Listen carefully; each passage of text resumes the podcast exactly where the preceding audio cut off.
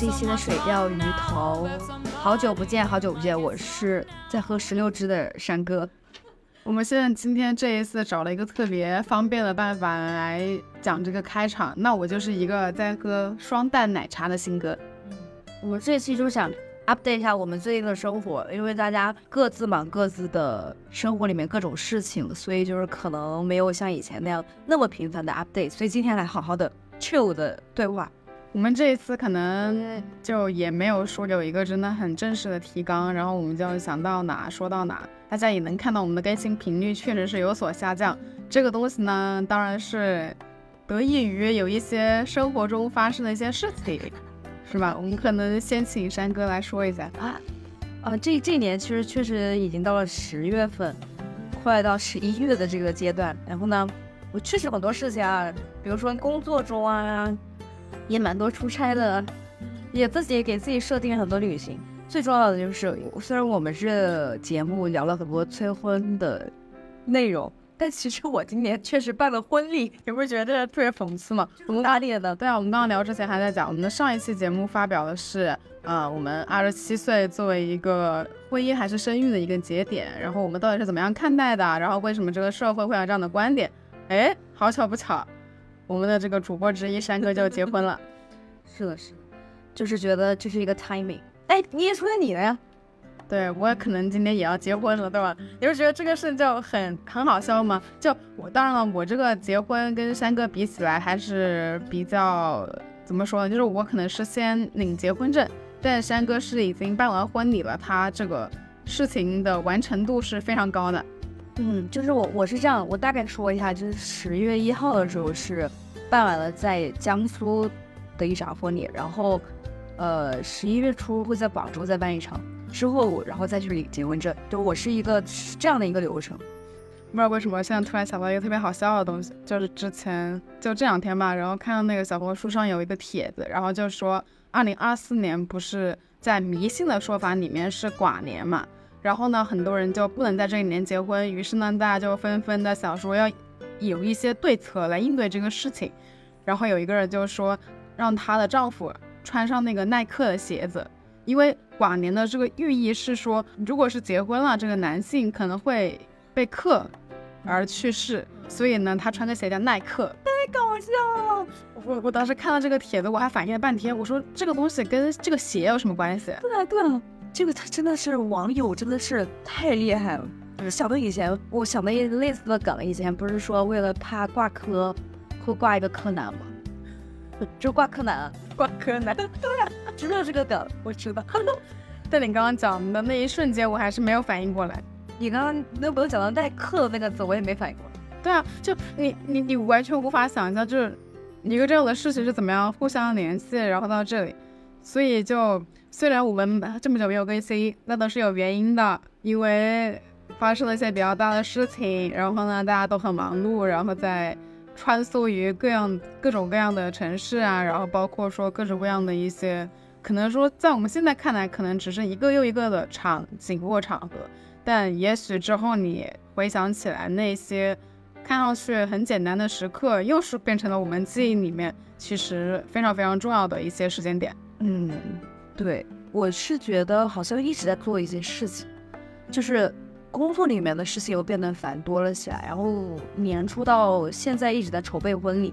然后呢，同时自己又没有放过自己，又搞了几次旅行，就是又去去了，就三月份去了长沙吧，又去了武汉，然后又去了贵州，就是我就感觉好像是自己你到了一个新的人生阶段，就不想说我以前喜欢旅行的一些。方式就被丢下，所以就是一有空，我还是想跟自己的朋友、家人出去玩。嗯，对。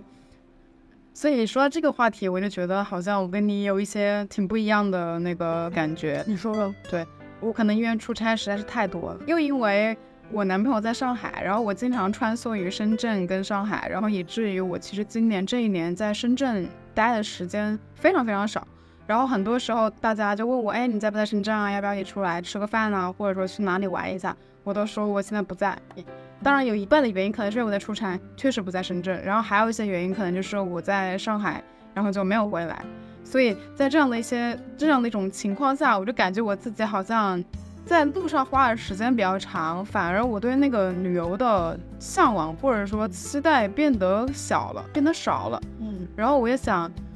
好像如果我就算是停下来，然后或者说我宅着，然后怎么样不出门这种的，其实对于我自己而言，反而是一种恢复，而不是说我之前可能说希望，哎呀，我的生活好像很平淡，然后我老是干一样的事情，然后出没在同样的一些地方，然后我一定要走出去到哪里地方去看一下、玩一下，这种感觉，这种心情反而就没有那么强烈了。你是因为可能工作的性质，以及包括你要这样去上海，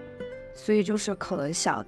反而是想更加 peaceful 一点，在哪个地方待着。我是感觉好像是因为现在的工作可能蛮多是远程，所以我很希望打破这种闭塞的一个生活状态。嗯我跟这个可能有一点关系吧，我现在想一下。对，但你好像工作上确实就是不太需要说一定要出现在你们公司嘛，那你就会真的是比较自由一点。但是现在的话，就是我们会有蛮多线下的活动。那个就如果是在筹备线下活动的时候，我会觉得没有那么闭塞，因为你要跟很多人去打交道，然后就会有一个窗口。嗯，对。作为你一个话那么多的人，如果老是在家里面待着，你应该还挺憋屈的，挺难受的。所以我的工作要么现在就是就经常去咖啡馆，或者是趁就是家里面人很多的时候，我在口边办公，嗯，比处于这么一个状态。所以大家知不知道你是一个不能喝咖啡的人？我多喝气泡水。这里有个 tips，如果你要是咖啡不耐受，但是你又想去咖啡馆感受氛围，就点一个气泡水或者是甜点什么的。那这样吧，我们踹着说，嗯，你说咖啡馆了，就是我其实可以分享两个我最近就是有打卡，然后觉得还挺不错的咖啡店。一个是上海有一家咖啡店，就是其实也是连续两年了吧，就被那个企鹅吃喝指南，然后被评为第一名的店子。然后那个店是叫 Core Coffee，然后它那个店确实离市中心有点远，它在杨浦那个地方。然后呢，如果说你从也许外滩那边就是 Westin 附近，然后你打车过去，可能将近也要二十多分钟的时间。所以作为一般人来讲，如果你不是在杨浦那边，可能你是读大学啊，或者说你的生活的活动区域就在那边的话，你确实挺难去到那样的一个地方。所以在一次机缘巧合的情况下，我出现在了杨浦，然后我也去打卡那家店。我当时找那个店找了很久，它那个店像是。在一个被遗落的商业中心里面，就是它商业中心不是说一幢楼，它是说像是那种散落的，就是一幢一幢的那种小的几座几座那个房间，然后拼到一起，然后就是嗯，它甚至都不在马路旁边，它是在更加内街的那那一个朝向里面。所以我当时看到那个店的时候，我很诧，我我还挺诧异的，因为其实我们知道上海有特别多咖啡馆。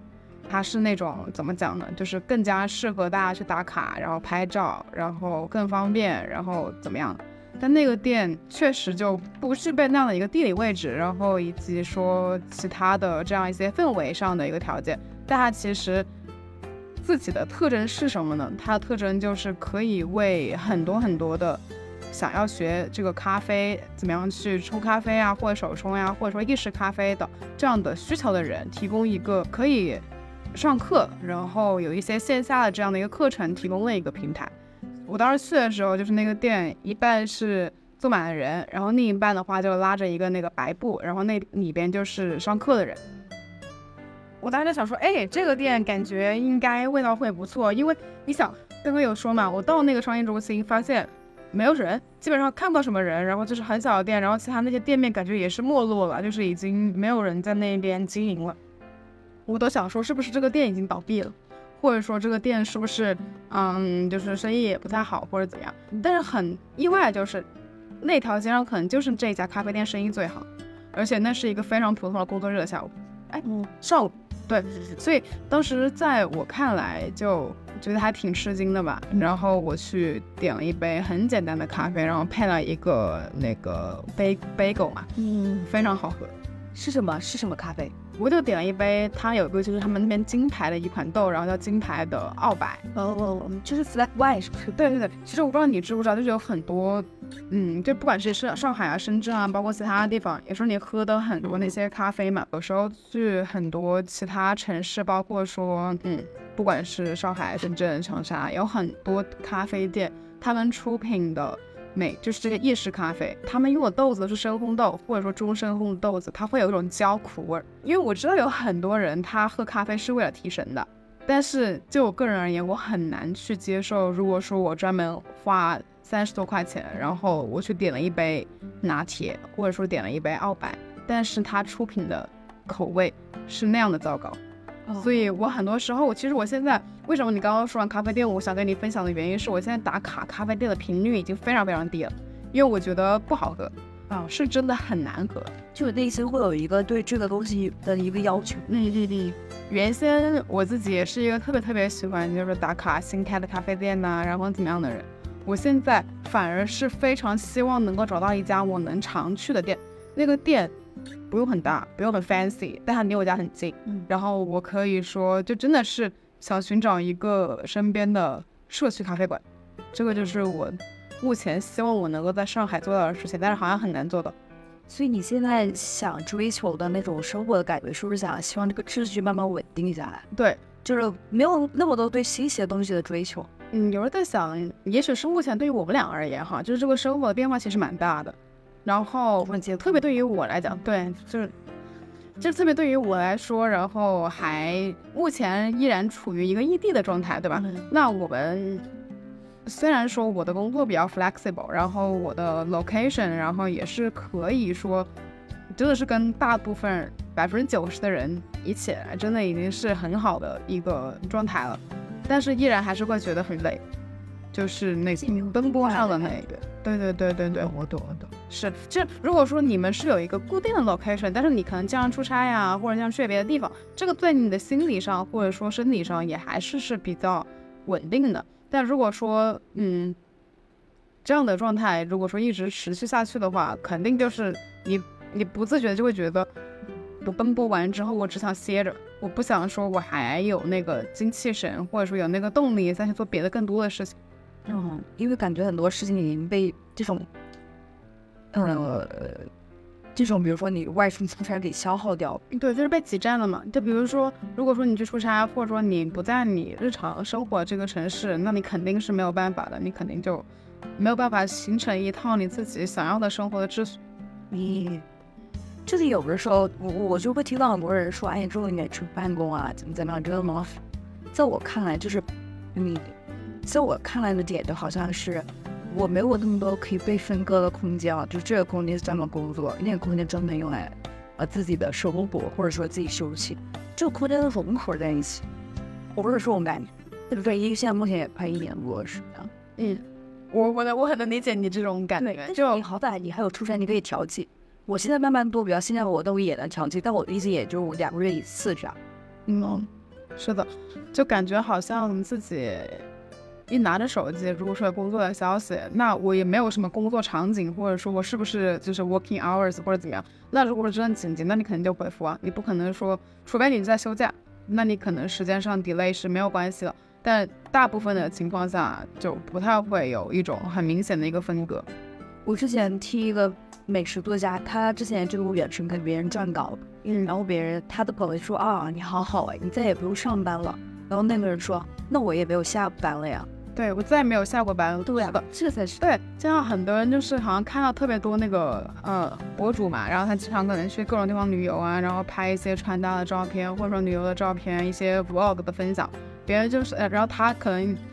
好像之前劳动节还是什么时候，然后可能就发一个微博嘛，然后就说觉得自己很累，然后一直都在拼命的工作啊，产出这种，然后别人就会说啊，你有在工作吗？你不是一直都在吃喝玩乐吗？你有工作什么呢？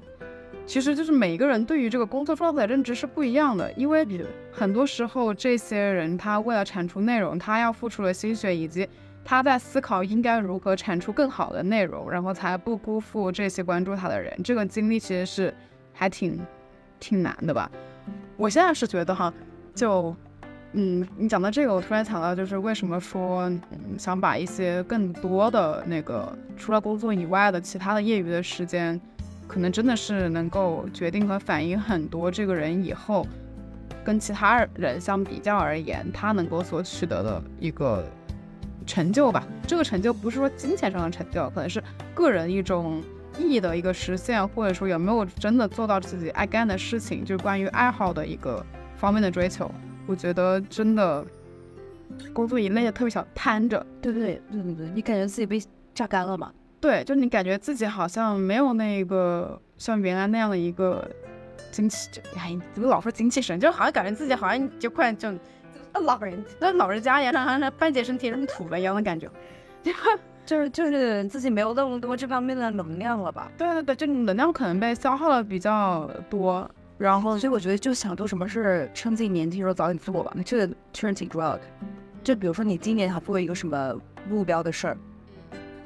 嗯，你就别拖到明年。就有到明年，你可能那个状态就完全不一样。就打比方，我现在就前段时间我有想再看一门，就是说学一个小语种。就其实英语也学差不多了，对吧？我当然也没有很厉害了，你看，但是咱们交流是没有问题。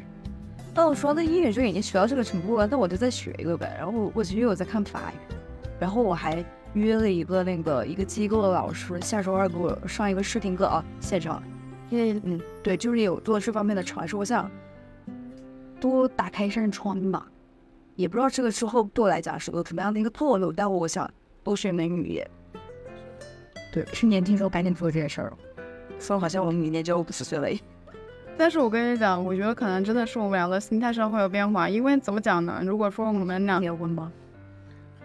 ？That's the main point，你知道吗？就是你虽然你自己会觉得说你结婚了，哎，我们又不会说马上考虑生孩子这样的问题，这个东西不管别人怎么说也不会影响到我们俩的心态。但是你无可厚非的，你会。去替别人考虑，然后你去替会去思考更多的东西，这个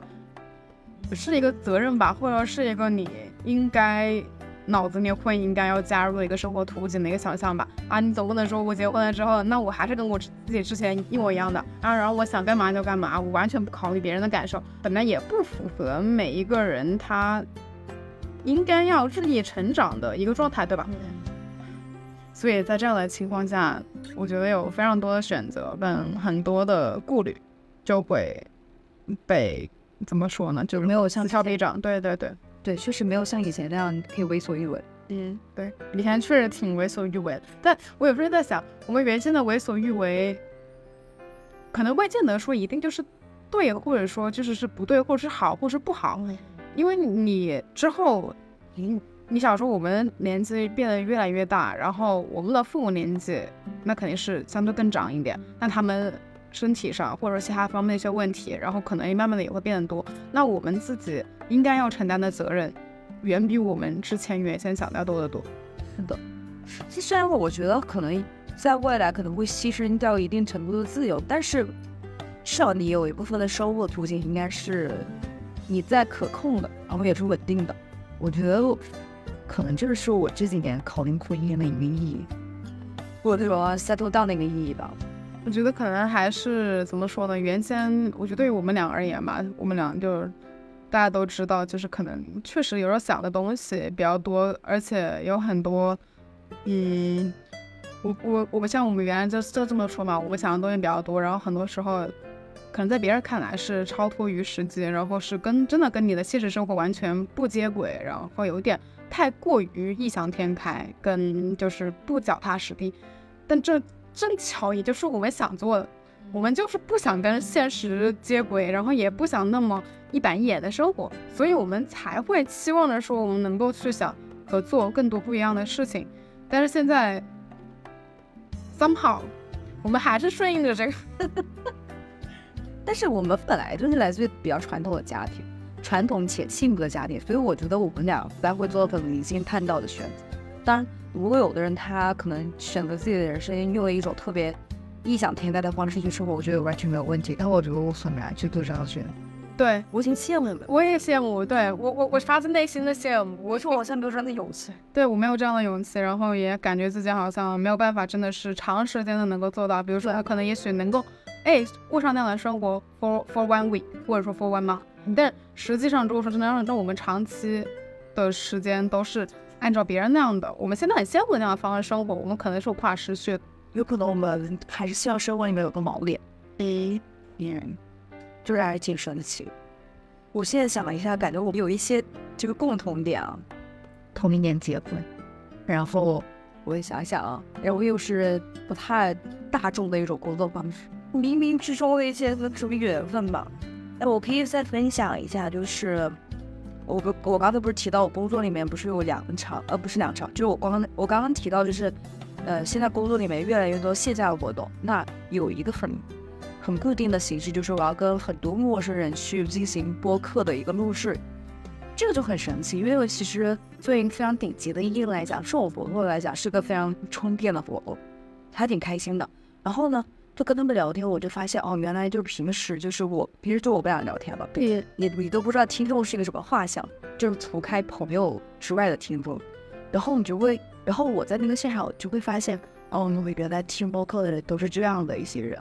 就大概是两场加起来没有三十多个人，两场加起来啊，一场是十五六个人。然哦，他们的，我觉得大概分为两种。第一种就是还是顺应着主流的选择，做一些非常常规的工作，但他们内心特别想解脱这样的危险的一个工作状态，所以他们呢，要不然就是拼命做副业，拼命发展自己兴趣爱好来逃离现在的生活，但 which 他们还是在一个工位上每天拖行。就这样的人，他们会比较希望通过来聊播客这个形式来找到生活的寄托。还有一种就是比较自由，就他已经完全裸死掉了。然后我问他，他我，然后我就问他，问你们在干嘛？他说就休息。我休息多久了？然后有个女生跟我说休息了七个月。然后她平时的时候可能去徒步啊，去飞盘，她自己还建了一个飞盘俱乐部。嗯，当然这是付费的啊，那可能是相当他来源，呃，收入收入的一个来源。但如果觉得哦，人的生活方式真的有很多很多种，就我通过录制播客之后，现在我我发现好多人就是在过自己完全不一样的生活，真的是不设不设限。还有一个女生呢，就她的那个职业就是就是做金融业的，就是他们是一个比较，就是经常要穿梭在写字楼里面的一个精英白领。她的那个公司也是中国金融金融里面比较有名的公司，但她的副业你知道是什么吗？所以她每星期三、星期天都会去广州市中心的公园带别人做瑜伽，然后就很神奇啊！我觉得她的生活，然后她星期六、星期天。也开始就是在带一些人去做一些什么冥想的一些旅行，哦，我就觉得哦，原来就是很多人还是会去做一些尝试，然后把自己的生活、工作尽可能分开，然后变得有滋有味。是的，我觉得很多时候大家想去这样做，就正是因为我们希望我们自己身上不仅仅只有一个标签，就是我是某一个公司的打工人，或者说我是某一个公司的一个。嗯，怎么样的一个领导，或者说甚至是之后也许可能会成为一个高管，这个东西并不是我们真正需要追求的。我们只能说，在目前的这样的一个经济的大环境下，以及说也许这么多年这么工业革命以来的，大家都沦为了这个生产的螺丝钉之后，那我们只能说，大部分人循规蹈矩，然后追求一个相对来讲还比较好一点，或者说怎么样，就自己能够接受的一份工作。然后我在这个基础上去寻找我们自己能够拥有的多重身份。我们没有人说真的有勇气去辞职，然后真的裸辞，或者说自由职业，然后完全打造自己的个人品牌。也许我们真的是在公众号呀，或者说 B 站上看到的这样的人很多，但是实际上你总量来看，这样的人是很少的。嗯嗯嗯，可能有一定的运气。也是比较比较小众的一帮人，对，而且很需要实力嘛。你想他在他的工作之余，他要花多少时间去打造一个自己的一个副业，或者说能够为他创造收益以及让他带来满足感的东西，这个是非常非常需要花费时间的。也许在我们躺着刷剧、看手机，然后再跟别人聊天，然后这样这样的时间，他可能全部都已经放在了他自己的这一份他心驰神往的事业上。我也发现，好像身边的人，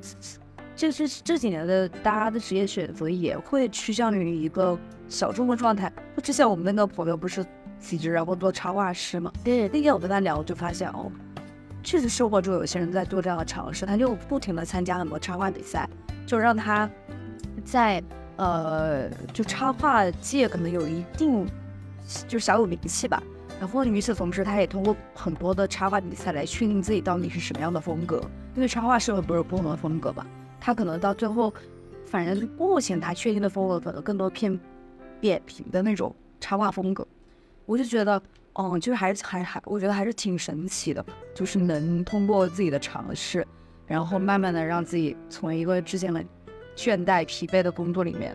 然后自己去把自己的副业完全变成自己的职业。有的就觉得这是自己的主业了，就是已经很厌倦了，就是一个交五险一金的一个工作。然后很多人就会发展自己的副业。如果有幸运的人，真的可以把自己副业，然后那个啥发展壮大，就会把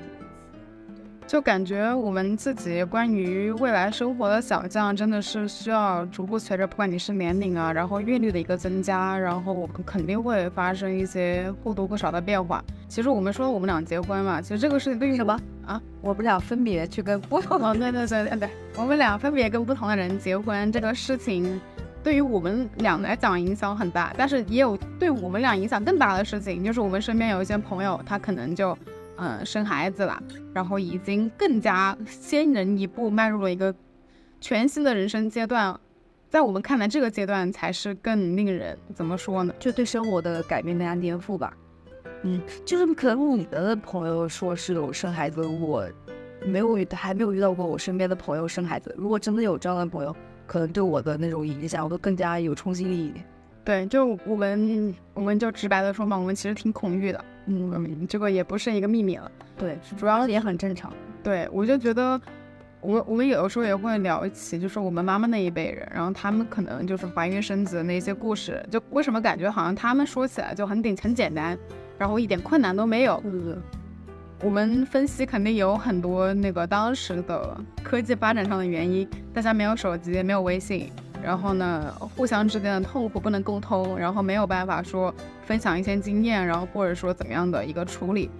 然后大家可能就觉得这个是我应该经受的，然后我经受完就好了，然后一切都会好起来，然后逐渐的，就算是有痛苦的回忆，也会用美好的回忆去掩盖嘛。而在我们现在这个时代，我们看到那么多人分享自己经亲身经历真实的故事，我们真的是很难相信。嗯，如果说你没有做好一个全方位的准备，不管你是心理上的、经济上的，然后以及说你之后未来的事业规划，然后以及你的生活安排是怎么样的一个事先的一个布局吧，或者一个计划，然后你还能够一脸正气，或者说大无畏的去做一件这样的事情，我是觉得每一个能够敢于做出这一步的人都很伟大。我原来可能没有觉得说妈妈有多么伟大，真的就是我。发自内心的讲，就我会知道啊，妈妈是给我们生命的人，但是我不会觉得这个东西，嗯，有什么不一样。嗯，但是可能真的是当你看到跟你一起长大的人，然后他做了妈妈之后，你看到他的那些反应，然后以及各种面对的一些困难，可能这些困难在很多人面前，很多人看起来是啊，这不是每一个人都应该经受的吗？或者说这不是很很很正常的事情吗？但是我觉得，就这个痛苦，就算是很微小，那它也是痛的。对啊，而且。就很多人会说，那别人也生孩子当妈妈，那为啥你就你一个人害怕？那我在想，别人确实痛苦，但那难道我就他可能没有表现出来啊？那我难道我就没有权利去犹豫、去害怕、去好好的谨慎去思考？就是我不想在啊第一年节目，第二年就赶赶鸭子上架，我自己就去生孩子。就这个这种方法有点太摧毁人性了，我觉得有一点。对，就是很多人就是。你说你，你说你结婚，然后就会催你生第一个，然后生了第一个之后就问你什么时候生第二个，然后生了第二个之后再问你，哎，那你考不考虑生三胎？你会觉得是感觉好像人完全就是被卷入了一个生育的漩涡。对啊，我觉得这个也确实要看，比如说就是呃两边的家庭的父母以及你的伴侣，他有没有足够的理解和开明，这个很重要。哎，相信我们应该也是都是的属于这样的家庭吧。我是认为，好像就关于这个话题，我们可能也不会展开聊，那就会变得更深，然后也挺无解的。目前在我们可能这个角度看起来，就感觉，哎，先别说了吧，再也别讨论了。每次看到有人就是说祝愿谁，然后早生贵子，我们心里的反应，第一反应不会是觉得啊谢谢你，而是头皮发麻。我知道他肯定是出于好意嘛，他不是一种恶意。但是可能在我们现在有这么多信息去了解是因为这件事的前提下，我们就会本能的对这个事情是比较的，你可以说是抗拒、恐惧，或者说多少会有点犹豫和忐忑。对，哦，这也是我可能这一代年轻人九五后，他们就我们结婚的之后，大家可能面对生育这个话题，都会觉得内心还蛮多纠结的，尤其是女性嘛。对。我也知道有挺多人，他不想结婚，就是因为不想面对，就是婚姻之后可能要考虑到生育的问题，有挺多人也会因为这样的事情而放弃一段婚姻。他会觉得说，那如果说，嗯，跟他可能要结婚的这一个男生的家庭可能是比较传统的，然后希望说这个女生能够尽快的啊替他我们家传宗接代这样类似的事情，他不想面对这样的压力，而这个男生又无法很好的替他解决和面对这样的问题，那他只能选择放弃这个人。这个是一个确实比较坏的一个那个啥，但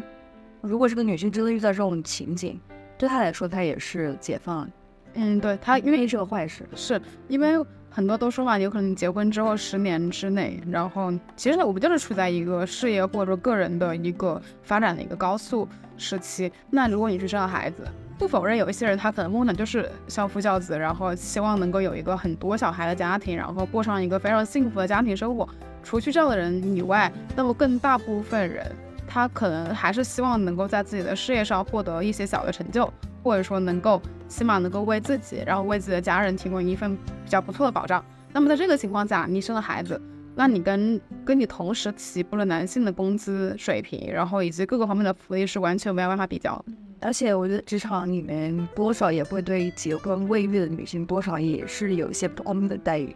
以及有色滤镜吧。对，我们也知道挺多公司吧，就是已经很直截了当了，就在他的那个求职的描述里面就会有写啊，我们希望啊，我们这个应征者他最好是男性，然后他可能是已婚，然后怎么样？男性已婚是最稳定的人，就是大家就是心照不宣吧，就对于这样的一个规则。我知道其实有挺多那样的求职群哈，然后就会有一些女生在里边就说你这样的求职的这个描述是不准确的，你这样子就是赤裸裸的歧视。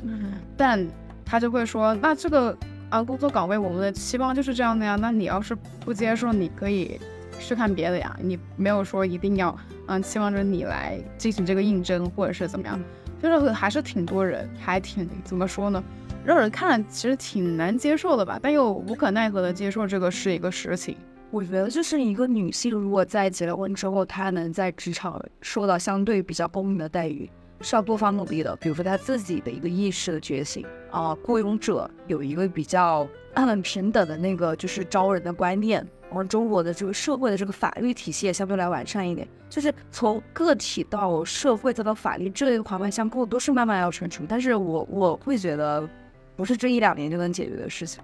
嗯，我觉得不仅是不这一两年，或者这一二十年都不一定能解决。可能我虽然说我们俩现在还目前还没有完全遭遇到这种事情，但但是你看到一些新闻，稍微带入一下，你会觉得是一个特别窒息的事情。是，但是之前你知道吗？就是有一期，就是我我邀请我那个朋友大栗子来聊那个也是生育的一个事情，他是我们说的另外一面，就是他在婚姻，然后在生育都没有遇到特别痛苦的事情，因为他们每次都做计划，都做有条不紊的这些准备。然后呢，他跟我说他在生完孩子之后，就是坐月子啊、休产假，不是有一段时间没有上班嘛？结果他在这段时间里给，他拼命读书，拼命提升自己。反倒是他回到职场之后，他晋升了，去到一个更好的公司、更高的一个职位。然后我说，嗯，就是说，我说他这样的例子也能给很多就是妈妈们一些启发和鼓励吧。但我不觉得，也确实也很需要看个体的努力。对，然后你想说，如果说你自己没有一个比较强大的内心，然后你无法去应对很多来自于就是不管是生活上的压力、你育儿的压力，然后你工作上的压力，如果说你家庭关系之间还存在更多的问题，那你怎么样同时去处理这么多事情？而且在更传统的观念里面看起来，这个女性就是应该要做好调和，然后以及说。嗯，先顾及好各方利益，然后把家庭照顾好的责任，那你怎么样去解释跟承受这个事情？我觉得这个东西就是讲起来容易，做起来非常难，是非常需要隐忍和制服，就是我就是可能会要让渡一下自己的需求，就是在我我在我看来，一个传统的一个家庭里女性的角色可能是这样，就被规训吧。对，但好在我们现在也没有涉及到这么大规模的这种家庭，我们很多也就是目前来讲是两口之家吧，对吧？是的，哎，所以我就感觉我们俩这样子生活下去，然后感觉以我们现在站在的这个时点，可能往后看，我们很难想象我们之后在未来的哪一年，然后可能真的会生活真的会全方位的有一个颠覆性的变化。嗯，你说就是生育吗？说很委婉是吧？哦哦，这个东西我们尽量把它可控，好吧？我们尽量是在自己的计划之内。但其实话说回来啊，就是之前恋爱的时候，我是会比较，呃，就是我自己对办婚礼的这个心态，我其实挺拧巴的。我会觉得啊，好传统，好俗。但是等到我这几个月我筹办完之后，我在想，其实虽然说很累哈，但是我看到我的朋友啊、亲戚啊、家人啊、因为我们来到这一共同的场合，然后大家一起庆祝，然后有的人感动的落泪，我会觉得其实还挺幸福的，在某一时刻。所以，就当你真的站在里面的时候，可能你的心态就没有在你没有进入这个状态之前那么的纯粹吧，你可能会有很多很复杂的感受。我是一个一度在你的婚礼上落泪的人。哼，是的，这个东西真的很好哭，好吗？而且我觉得我的婚礼虽然之前，比如说我们经历了突然换主持人，然后伴娘也因为自己的事情突然换了这种小小的意外，但是整个还来讲还是比较顺利的。那幸亏这么多人的一种大型的婚礼，差不多五十桌吧。对，嗯，是的，我就感觉说，好像我们每一个人面对跟经历这些事情，然后看到身边最亲的朋友，然后发生这样的一个非常大、非常大的一个改变，我们心态是怎么说呢？就是五味杂陈。就有些时候你就会觉得，哎，怎么办？就感觉好像他进入了一个生新的生活的角色，那他势必是会发生一些改变。那嗯，他会少了更多的时间在线下跟朋友们相处，这个是无可厚非的。然后呢，那他可能但是他的心灵上，他获得了更加强的安全感，然后他的那个嗯嗯锚点，他的那一个嗯能够让他有归属感的地方又多了一个，或者变变成他一个最最强大的一个支持，这也是一件非常好的事情。我们总是希望。嗯，如果说你有了一个新的家庭，他这个家庭给你的是更多的是支持，而不是说是限制。是的，是的，这个很重要。但其实像我们现在这个状态，我我觉得可能更多还确实是 support，没有限制说什么哎，呃，给减少我跟朋友出去见面的机会、旅行的机会，对吧？甚至包括我昨天还在跟我的对象说，我说 maybe 之后如果我想又重新去读书，那你觉得 OK 吗？这完全没有问题啊，这个东西都是可以商量、可以支持。对，我觉得这还挺好的。对，因为很多时候有一些人之间的观念，就是怎么说怎么说呢，就感觉好像随着岁月的流逝，然后大家如果成长的方向变得不一样，每个人的想法又很不同啊。对，真的我觉得会脱节是吧？或者不同步了。对，就比如说你想，嗯，如果说我们俩结婚了，别人没有，嗯，我们的其他朋友没有结婚，然后或者说，你，有某一个朋友她可能怀孕生子了，然后我们跟她的那个思考的问题就很不一样了。她比如说她已经在思考她的娃应该去哪里读幼儿园，然后去哪上小学，然后她应该学哪些课外兴趣班，那我们是完全无法参与到这些话题里面的，我们没有一个 实物来让我们建议去带入自己，然后能够去进行接续下这一些讨论的话，确实还挺难维持那一段友谊的。但是我现在觉得其实也无所谓哈，就到了人生的某一个节点，当他孩子长大之后，我们还是可以回到之前的那样的一个相处模式。对，就是我反而会觉得，比如说我这个圈子里面有一个人先结婚了，或者说先生孩子了，那剩下还没有经历过这些事情的人，总有一天会找这第一个人、第二个人去要攻略，这也是一个很好的点，对不对？像我我在筹备婚礼的时候，问了很多之前结婚的朋友很多很多方面的攻略啊，筹备的时候要注意哪些点啊，又尤其是今年特别多人那个结婚，所以就会有的人哪怕是比我早四五个月结婚，他都会有很多相关的经验，我觉得这个还挺好的。呃，而且我觉得很神奇，就是这场婚礼让我跟啊、呃以前已经很久没有联系，四五年没有联系的好朋友重新就是呃重新又相聚了，然后重新又保持了联系，这个还是我没有想到的一个婚礼带我给我带来的正反馈之一。还有一个正反馈哈，我觉得就是不管是大家想要什么样的婚礼的形式来纪念你们的爱情，但是只要你一旦办婚礼，它绝对是一个检验你伴侣靠不靠谱的一个非常重要的标准，对吧？不管你是办一个小规模的，还是你要办一个传统的，还是你要办一个特别新颖的，你的伴侣一定是你最可靠的那个项目合作伙伴，对吧？所以，那等到这个婚礼结束之后，你一个人去复盘的时候，你会发现他到底是办 money，还是你从他身上检验出来一些你可能没有想到的一些方面，这个都是婚礼带给你的一些思考。反正我婚礼目前为止，我都觉得对方还挺可靠的，因为我们俩非常互补嘛。我之前在节目里面也说过，就是我可能会更多把握可能创意啊那一部分，他可能更多把握流程是不是合理，然后效率是不是 OK 这方面。所以我们俩就完全就是父母。但很多时候我发现还是我可能会做一些呃呃分配任务的这种呃工作吧，然后他来去做实行，这个也 OK。因为毕竟他能如果能很好的执行，我觉得这个也是很 OK 的加分的。对，因为你本来结婚就是一个团队协作的事情，对，然后大家之间要互相商量，然后这么多家庭被牵涉其中，那你肯定是有一些东西要互相妥协跟尊重的。对，而且我觉得就是社会关系对你的这个支撑力很很重要。比如说两边父母，然后他有没有很给力，决定了你的这个幸福感会不会能浓到哪里去。嗯，对，嗯。唉，虽然这么说，还是不想办一个很传统很大的婚礼，觉得还挺考验一个人的那个精力，然后各种方面的那个适配能力。是，就是一旦你开始定下了一个传统婚礼的一个 timeline，你的最起码那七八个月，你那十个月的那一年，就是感觉现在做一个非常宏大的项目，然后你是那个里边的其中一个项目经理，还还是挺有趣的。我觉得等到广州婚礼结束之后，我肯定要会写一个那个攻略在我的那个公众号里面。你肯定要写一个，你这个办了两场这么大的婚礼，那你是需要给后人一些经验指导，流传千古的感觉是吗？对，就是主要是已经我在还在备婚，我还没结婚的时候就已经有人问我了，然后我说先别急，我结束之后会统一写个攻略。就像我在我在申请研究生的时候，我都还没申请上，已经有人问我那个攻略，我也是之后我再给他写上去。但是呢，我觉得回顾就之前的嗯时间吧，还是有一个那个有一个尝试还是挺好玩的，就是我也去看那个 Sleep No More，就相当于说我是今年看，你去年看的。嗯，对。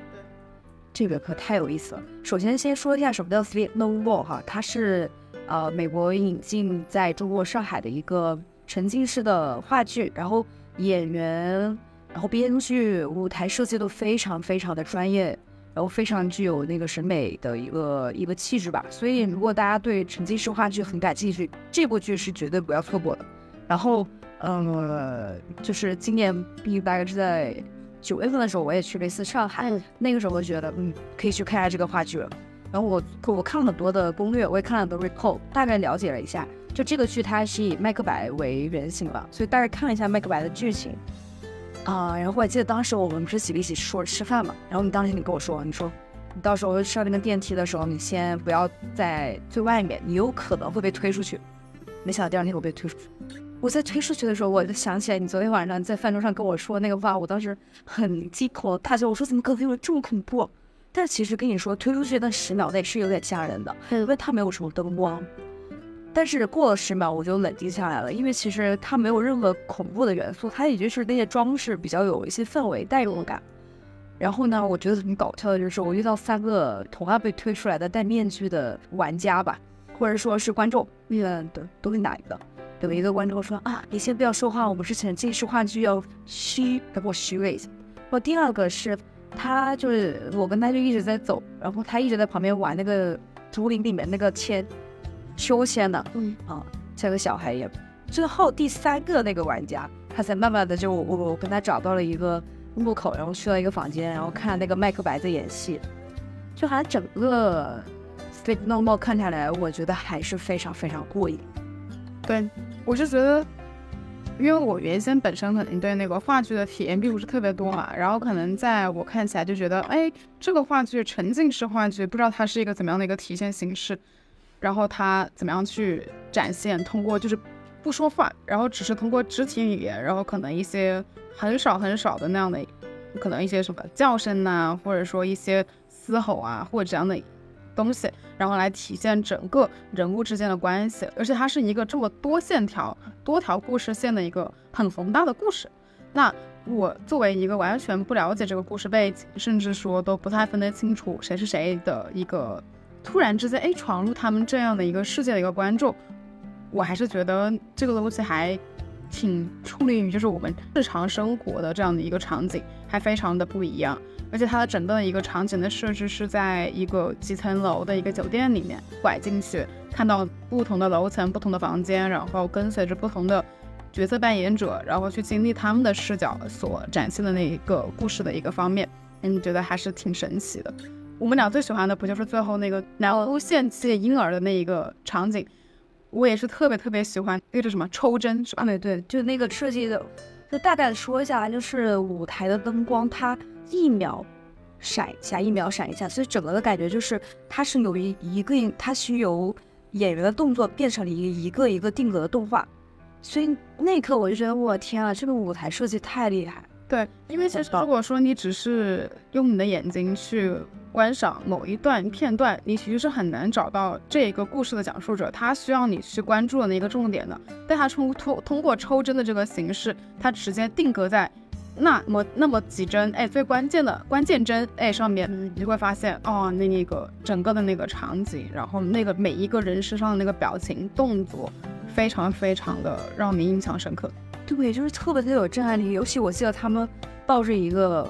一个他们献祭的那个东西，然后举上头顶的时候，然后那个上面的光一帧一帧一帧在闪，我觉得哇，天呐，真的，我觉得那一刻我 get 到了沉浸式话剧那个魅力。对，而且他们那些人的脸上的那个表情，就是我现在脑脑海中还能够依稀的，能够回想得起来他们面面目的那样的一个非常非常具有个人代表性，然后或者说那一个场景属性的感觉。是的，而且我会觉得他们应该很多演员是舞蹈功底的，所以他对对对动作做的很有力量。对对对，就是特别特别的好看，特别优美。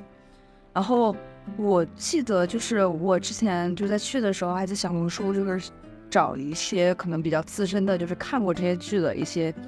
啊票友吧。然后认识一个女生，她就跟我说过，就很多人会刷不同的剧情嘛，所以她会去很多次。然后这个女生去了三十九次，相当于是她每个月要去两次。她是为了要去看不同的剧情、不同的角色，然后看了很多次之后呢，她就会拼在她脑海中拼凑出这种不同的主线啊、支线剧情到底是一个什么样的呈现，然后以及在看哎这个舞台设计、这个灯光啊等等，就这些细节方面是怎么呈现的，就非常资深的一笔票友。问你，你觉得他的钱包也挺厉害的，对，我觉得如果能够看那么多次的人，应该是零英尺的一个人。对，因为大家都知道看一次这个话剧并不便宜。是的，差不多就是最起码是八百加吧。对，我记得我当时看的时候，比你比你那个场次好像是少看大概差不多快一个小时的时间，我们那个就会便宜一些。当然，当时的原因是因为票卖的特别快嘛，所以我们后来就是说，当时最开始在那一段，我们都知道过去三年的这个时间内，如果说在那个时间内能够去看一场这个沉浸式话剧的话，它因为会限制人数，这样你的体验感会更好一些。因为它如果说是以它完全最多能够承载的观众的数量来看的话，一定是非常的拥挤，所以大家在里边奔跑，然后试图能够追随着扮演者的脚步，然后去看每一个场景，还是挺辛苦的。嗯，对，那天我感觉卡路里消耗特别大，跑上跑下，然后一直要看，因为你比如说我一直在跟着麦克白的演员的剧情，他一会消失，一会出现，一会消失，一会出现，所以我就跟得很累。而且就是因为这个戏还有个特色，就是比如说你跟你同行的朋友，嗯，很有概率会被打乱。还有一个就是所有人都要戴面具，观众他整个的样子都是比较模糊的，重点就是放在演员的他的动作、他的一个剧情的呈现上。哎，我的现在还没有一些就是打斗的戏啊，那个看的真的是触目惊心的，但是非常非常的刺激。我原来就是看这一个话剧之前，其实我不太懂话剧演员那个张力到底是什么。但是我看这个剧，我就非常深刻的感受到，哦，那个就是张力。是的，就是那种舞台的那种非常强大的渲染力。对，嗯，而且他的舞台就是你在你身边近在咫尺的地方。就因为他有时候会一不小心，就是他那个动作可能幅度大，或者随着他们的那样的一个位移，直接可能就会出现在离你非常近的地方。然后你没有想到，你站的那个地方，可能就是他下一秒他的动作或者他的那个手或者是腿就会要伸过来的地方。而且就是有些很幸运的人，他会被挑去一 v 一互动。你有没有试过？我没有被一 v 一过，但是我看到别人被拉进了小黑屋，我看到那个人就直接拉着我后面一个女生过去了，嗯，心里很难受，是吧？是有一点点羡慕。但是他说就是说他们可能会比较倾向于去拉那些落单的观众，就是一个人自己过来的。哦，那大家不都是一个人吗？也没办法，是还是结伴的，是吧？或者你的同伴比较害怕的时候，他会一直拉着你的手。你就是这个被拉着手同伴。对对，啊，其实到因为我是第一个被推出电梯的，我很早就克服了这个恐惧。就其实也没有什么恐惧的，就是对慢慢习惯就好。但是可能大家觉得我结伴去的，那我们还是一起看会比较好一点。对啊，就是我们当时不是三个人嘛，然后我们是在不同的楼层都被推出去了，我是第一个被推的，嗯，他们剩下两个人是在是下一个楼层，然后两个人同时被推出去。我记得我当时被推出去的时候呢，呃，推出去前几秒，我听到那个工作人员说，我我这场沉浸式话剧就是想让你们体验那种不手拉手的感觉。我说哦，原来这样，话音未落我就被推出去了。我们刚说完的那个我们都看过的沉浸式话剧哈，我们可以聊一聊，反正我我还可以聊一下，最近我在深圳看了一个插画展览。你知道我这个人就是对美术这方面是没有，呃，怎么了解过，也没有钻研过，所以这个插画是我跟我朋友一起去看的吧。但是我去看了那么多，就是很有想象力、很有表现力的那种插画，真的还挺沉浸的。以及包括他那个插画的空间有一个专门看成人绘本的空间，然后我就看了很多成人的绘本，也比如说有一个叫。呃、韩国的一个画家叫白希娜，画了一个月亮冰激凌，然后那个的画的意思就是说，呃，大家大家很多人口渴的时候呢，可以把月亮摘下来做成冰淇淋，把那冰淇淋分掉，月亮融化的时候可以变成奶茶。然后后来有一天，那个月亮说月兔下来说，啊、我们那个 B K，我们没有月亮，我们没办法充电了。然后你们要把月亮还给我，所以那些还剩了月亮冰淇淋的人就会把这个冰淇淋重新倒回到那个月亮的那个膜里面，然后让那个月亮重新发电。当然，这是一个非常天马行空的故事啊，我就觉得我在看这个绘本的一个小时的那个时间里面，真的像回到童年的感觉。还安利，我还安利一个绘本叫《生活蒙太奇》，那他那个画是属于就是他可能会捕捉生活场景里面非常小的瞬间，然后这小的瞬间组成了一个画面，非常非常的可能是你很热爱生活、很喜欢观察生活细节的画家画出来的。所以好多那次的画展，我会觉得也从另外一个角度感受到了，就深圳这个深圳这个城市也并不是文化沙漠，有很多提供了一些空间，让大家慢节奏的感受一些文化的艺术的创作。哦，那个那个插画叫 JIA，还挺 J I A，对，我是感觉每一个城市可能都不是文化的沙漠，就真的是在乎于有没有发现？有没有发现它的美的这个眼睛？对，我之前就觉得好像，嗯，自己待的有一些城市，可能感觉没有一些很深的文化底蕴，然后感觉好像特别多的东西都是浮在表面的。但其实还是真的，你深入的去了解，或者认识那么一些朋友，你会发现有很多这一些不为人知的他们的一些小的一些组织啊，然后搞一些活动啊，然后大家之间的那些茶话会，或者说一些展览活动，这个东西不是你。就是感觉好像可能也是只是我们缺少一个途径去了解跟发现。是的，但是我应该在七八月的时候也参加了深圳的一个陌生人的一个社，就是都是创业者的社交局啊。除了我，都是创业者，我会觉得哦，他们确实还挺拼命三郎的，就他们的那些故事以及性格，我感觉就是啊，深圳挺卷的，跟我们认识里面的深圳确实还还蛮不一样的。他聊的很多东西就就关乎于哎这个项目。投资回报率到底多少？然后我什么时候能拿到我下一轮的投资？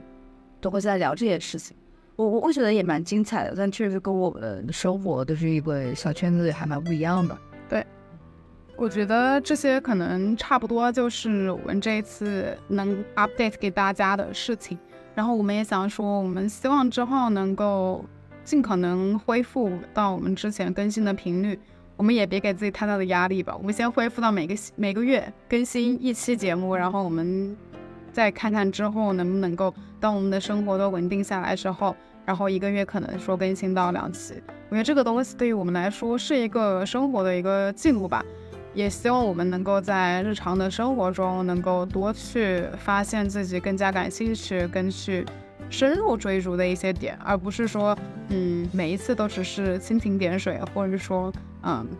浅尝辄止吧。是的，是的，就是如果听了这期节目的听众朋友，如果对哪些点特别有感触，或者说你也想分享你的生活，就在评论区给我们留言。对，嗯，也许山哥会跟大家分享一下他是如何选择在这个时间点结婚的。也许新哥也会分享一下为什么他也是今年啊、呃、领结婚证哈。